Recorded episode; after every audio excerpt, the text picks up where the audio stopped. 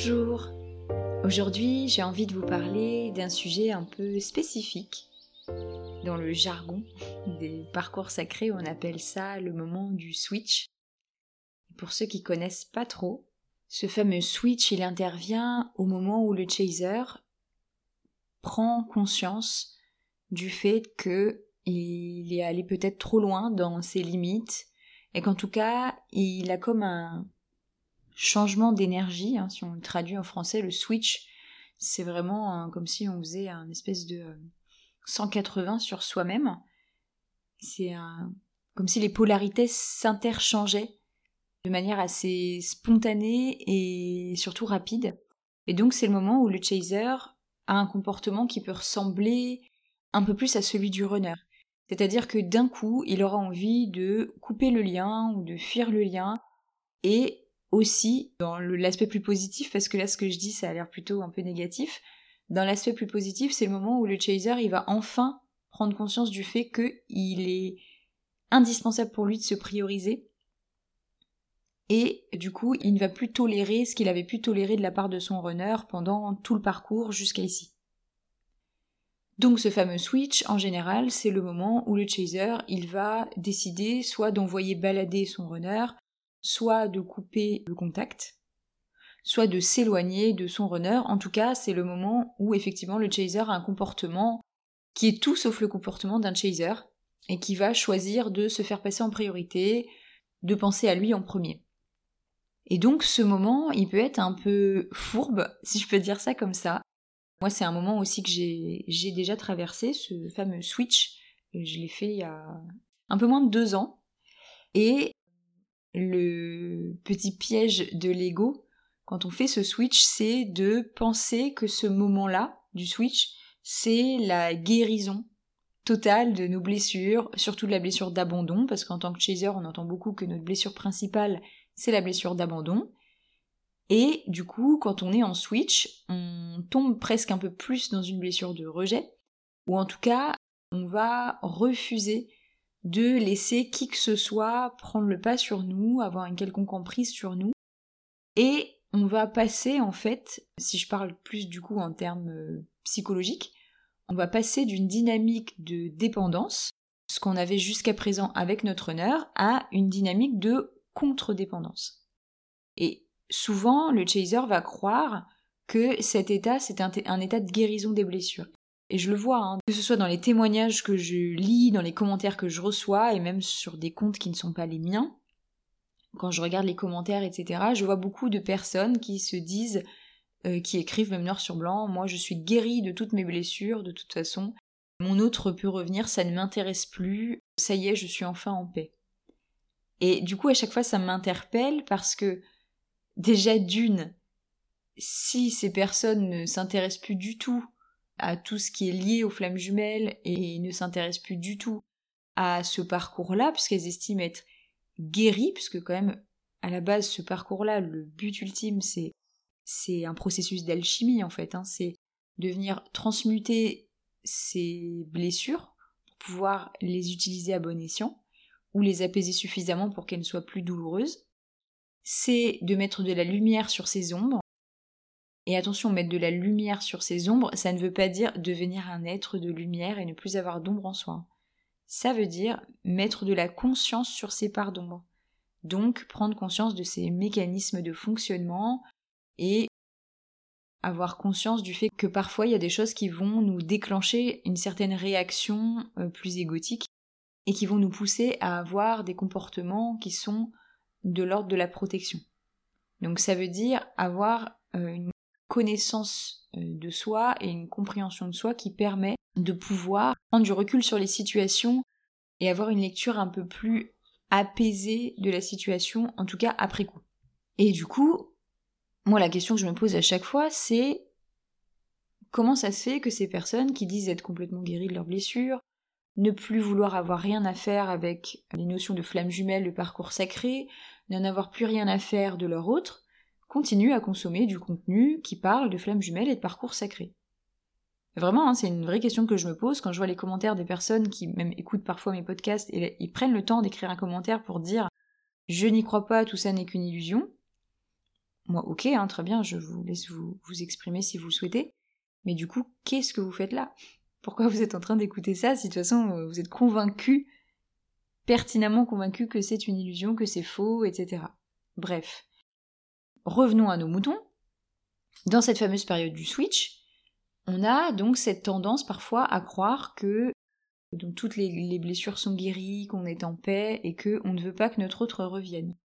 Moi, ça m'interpelle un peu parce que dans un parcours sacré, on est quand même dans l'expérimentation la plus intense d'une forme d'amour de nature divine et inconditionnelle, plus on avance sur le parcours. Pourquoi on voudrait se couper de ça, surtout si on est en paix et bien dans ses baskets Moi, je pense plutôt que le switch, c'est une période de... C'est une étape du parcours de guérison et c'est surtout à ne pas confondre avec la guérison ultime.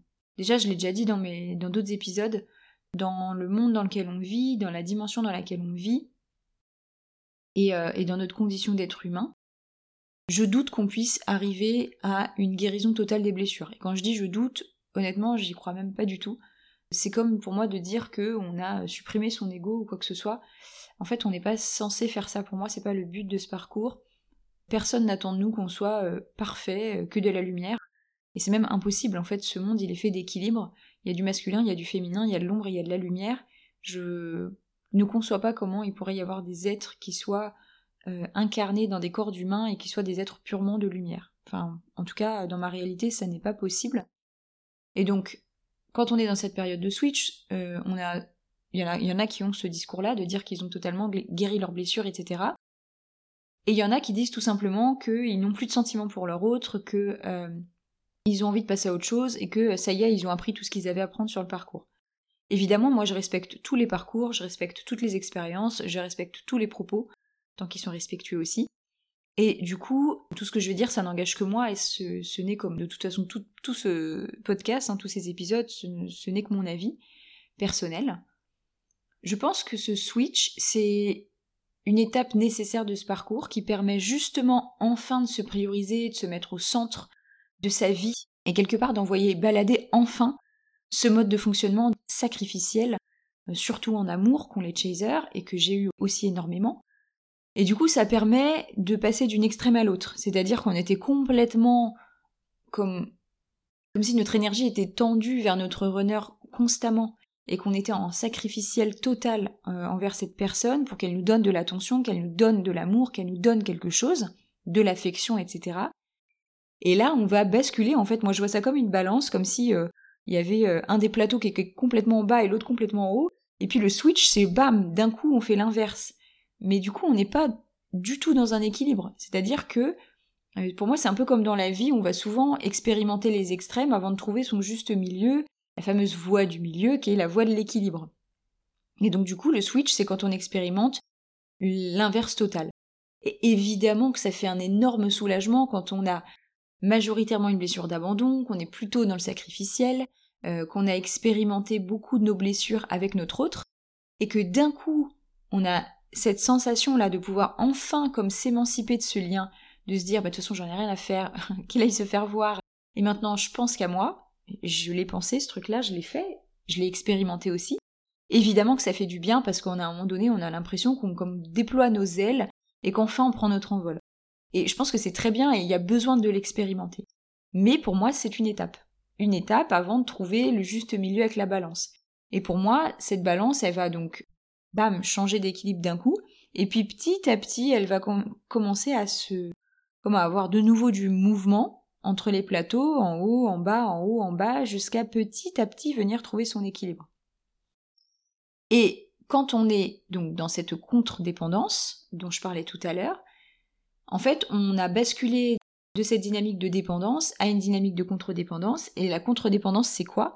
C'est justement en psychologie le fait de, par protection, ne plus vouloir dépendre de personne et développer une hyper-indépendance et se dire que l'on a besoin de personne et que en fait on préfère être seul, célibataire, parce que au moins ça ne nous fait pas souffrir, qu'on est capable de subvenir à nos besoins par nous-mêmes et que de toute façon, voilà, en gros, on est dépendant de personne. Et je pense que c'est très sain de passer par là, et c'est même normal, mais c'est pas un état définitif. Et évidemment que quand on a été dans la dépendance, dans le sacrificiel, on vit ça comme un état de grâce, et du coup on a envie de le prolonger. Parce qu'on a l'impression, et là encore c'est un petit euh, trick de l'ego, on a l'impression que, enfin, on expérimente ce qu'expérimentait notre honneur, qu'on n'en a rien à faire, qu'on peut faire ce qu'on veut, et que quelque part, bah, notre honneur peut-être, il y a aussi je pense une petite voix hein, dans notre tête qui se dit que bah peut-être enfin, du coup, notre runner va expérimenter ce que nous on a pu expérimenter maintenant qu'on n'en a rien à faire, qu'on n'attend plus rien de personne, bah, peut-être que lui va se rendre compte de ce qu'on a vécu. Mais pour moi, c'est pas un état de guérison, comme je l'ai dit. Et pourquoi je pense que c'est pas un état définitif, un état de guérison?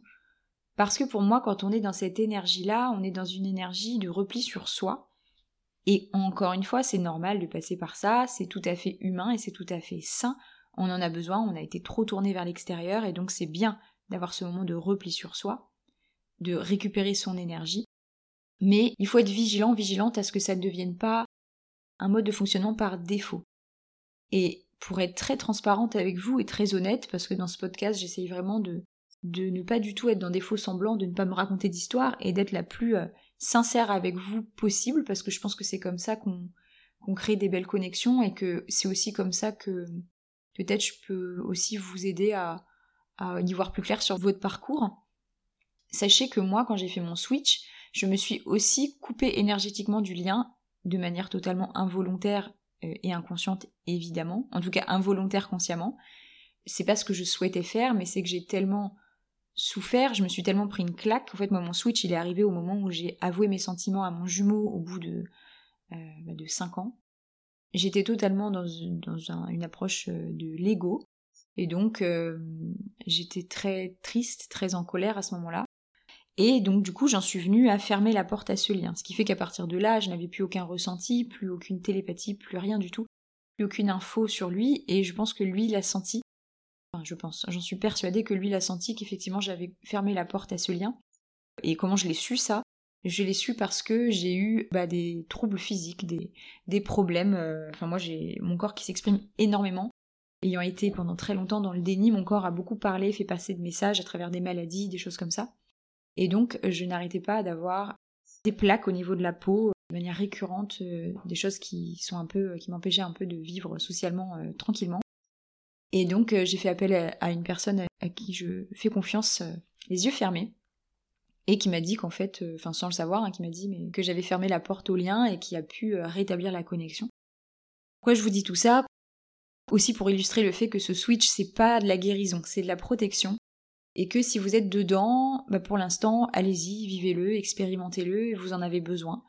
Et prenez le temps, prenez du recul, et euh, peut-être que d'ici quelques semaines, mois, années, vous vous rendrez compte qu'effectivement, c'était pas un état définitif, c'était pas un état de guérison, mais c'était juste un, passage, comme une espèce de, pont, hein, en tout cas, un, endroit par lequel vous aviez besoin de passer. Et pourquoi je vous partage cette anecdote aussi Pour vous dire que si vous pouvez mettre un peu de conscience aussi sur cette étape, c'est bien. Parce que moi, je l'ai pas du tout vécu en. Enfin, pas tout à fait vécu en conscience. je me suis rendu compte que j'étais dans un switch, mais je l'ai poussé tellement loin que je me suis aussi coupée de mon autre euh, pendant un petit moment quand même. Et le but pour moi de ce parcours et de cette guérison, c'est pas du tout d'être en contre-dépendance. Parce que, encore une fois, je pense qu'on est des animaux grégaires, comme j'aime bien le dire. Je pense que nous, les humains, on est des animaux grégaires. Et euh, du coup, on est censé vivre en troupeau. Et euh, en tout cas en connexion avec les autres. Et être dans la contre-dépendance, c'est totalement l'inverse de ça.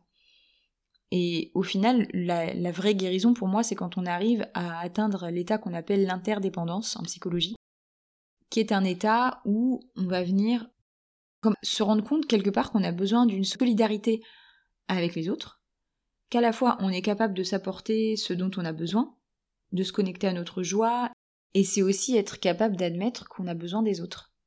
Je sais que cette formule-là, elle peut peut-être un peu hérisser parce que dans le, la sphère du développement personnel et de la spiritualité, j'entends beaucoup que ben, quelque part il faut être indépendant, que euh, voilà, il faut chacun en gros s'apporter tout ce dont on a besoin et qu'il faut surtout pas attendre des autres qui comblent nos, nos attentes et nos besoins. Je suis d'accord avec le fait qu'il ne faut pas attendre des autres qui comblent nos attentes et nos besoins, mais admettre qu'on a besoin des autres, c'est important aussi. Et ça fait d'ailleurs partie de la philosophie de l'hypnose humaniste hein, que je pratique, où on se dit qu'on a besoin les uns des autres. Et l'interdépendance, c'est le fait de reconnaître que, bah, quelque part, on fait partie d'un groupe, l'humanité, que chaque élément de cette humanité est capable de nous apporter des choses positives, moins positives, et qu'on a besoin des autres pour évoluer. Et même les personnes que vous aimez pas ou, qui vous agacent, etc., elles sont là pour mettre en, lumière certaines, euh, certaines choses chez vous. Pourquoi est-ce que ça vous agace? Pourquoi est-ce que cette personne vous l'enviez? Pourquoi celle-ci euh, vous la critiquez? Ça dit aussi des choses sur vous. Et donc, ce switch, je pense que c'est important de ne pas s'enfermer dedans et aussi de quelque part ouvrir la porte à changer encore d'avis. Dans le sens où pour moi l'interdépendance c'est une énergie d'ouverture de cœur. Là où je disais que la contre-dépendance c'est plus une énergie de repli sur soi. L'interdépendance pour moi c'est une énergie où on est en ouverture vers les autres et on ouvre son cœur à la connexion à d'autres cœurs. Et je pense que quand on arrive à ce stade d'interdépendance on n'est plus autant en rejet de notre autre qu'on peut l'être quand on est dans la contre-dépendance. On n'est plus vraiment dans l'attente de l'autre, on est quand même dans l'espoir du retour de l'autre. Et ça, je pense que c'est important aussi de différencier ça. Là où l'attente, c'est quelque chose un peu de fébrile qu'on nourrit, où on va être. Euh, on va être dans cette énergie de manque L'espoir, c'est avoir la, petite étincelle en soi qui fait que on sait que c'est possible. Que ça peut arriver et que sans doute ça va arriver. Et on nourrit le sans doute ça va arriver. Et du coup, pour moi, c'est ça. La vraie guérison du parcours, des parcours sacrés, euh, flammes jumelles, etc., c'est arriver à ce stade où on est ouvert au retour de l'autre, et peut-être que, j'en sais rien, il y a des parcours, il y a tellement de parcours différents, peut-être qu'il y a des parcours où finalement quand le runner revient, bah, le chaser se rend compte qu'ils sont pas vraiment en phase et que une vie amoureuse concrète dans la 3D fonctionnerait pas très bien. J'en sais rien, ça me, paraît très étonnant, mais je pense que tout est possible. Mais en tout cas, le chaser n'est plus dans cette énergie de rejet et de dire de toute façon je n'ai pas besoin de l'autre, j'ai guéri toutes mes blessures et, euh, et l'autre n'a qu'à aller se faire voir. Au final, tout ça, toutes ces formules-là, elles, traduisent de la colère, elles traduisent de l'ego. Et euh, je pense que c'est juste important de s'en rendre compte. Et avec l'interdépendance arrive aussi une grande paix, c'est-à-dire que ça ne veut pas dire que quand votre autre va reprendre contact avec vous, vous ne serez pas bouleversé ou chamboulé ou quoi que ce soit, mais euh, je pense qu'il y a une forme de stabilité aussi qui s'inscrit avec le fait de se rendre compte que notre autre n'est plus tout notre monde entier, parce qu'il y a ça aussi avec les chasers. Hein. Au début de parcours, notre autre, c'est vraiment euh, comme tout notre monde, c'est le centre de notre monde. Et avec la contre-dépendance, c'est nous qui devenons le centre de notre propre monde.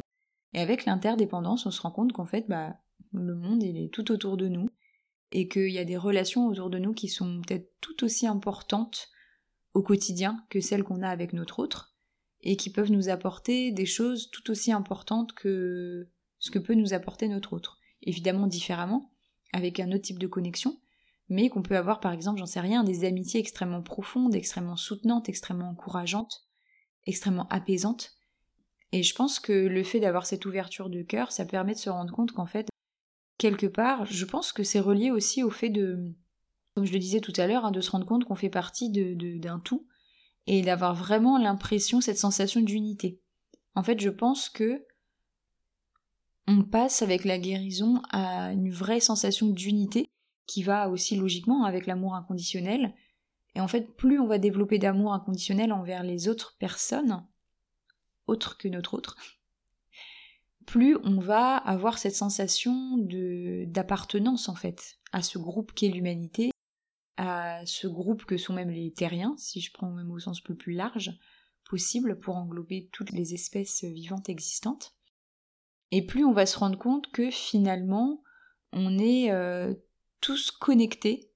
Évidemment, on est connectés de manière plus proche et intime avec notre autre, du fait de notre origine, mais on est aussi connectés à tous ces autres. Et peut-être que si on se nourrit un peu des liens et des connexions avec tous ces autres, ben c'est ça aussi qui permet de faire peser moins de poids sur le lien avec notre autre. Et qui permet à notre autre de sentir que ce lien s'allège et aussi de, qui lui permet de revenir aussi vers nous de manière plus confiante et plus apaisée quand il sent que, euh, que le poids n'est plus aussi lourd sur ses épaules quelque part. Voilà pour cet épisode sur cette notion qui me semblait importante à aborder parce que je trouve que c'est vraiment une étape clé du parcours. Je vous laisse comme d'habitude me dire en commentaire ce que vous en pensez, si ça vous parle, si vous l'avez déjà passé cette étape, est-ce que vous êtes en plein dedans, est-ce que vous n'êtes pas encore dedans? Et je vous laisse aussi vous abonner à cette chaîne, à ce podcast, si ça vous plaît, parce que c'est aussi un, indicateur pour moi de savoir si euh, bah, le contenu que je vous propose vous plaît toujours. Donc n'hésitez pas à interagir, que ce soit en commentaire, en vous abonnant, en likant, parce que moi ça m'aiguille et ça me permet de vous proposer du contenu euh, qui est plus à même de vous intéresser. Je vous dis à très vite. Et en attendant, moi, je crois en vous.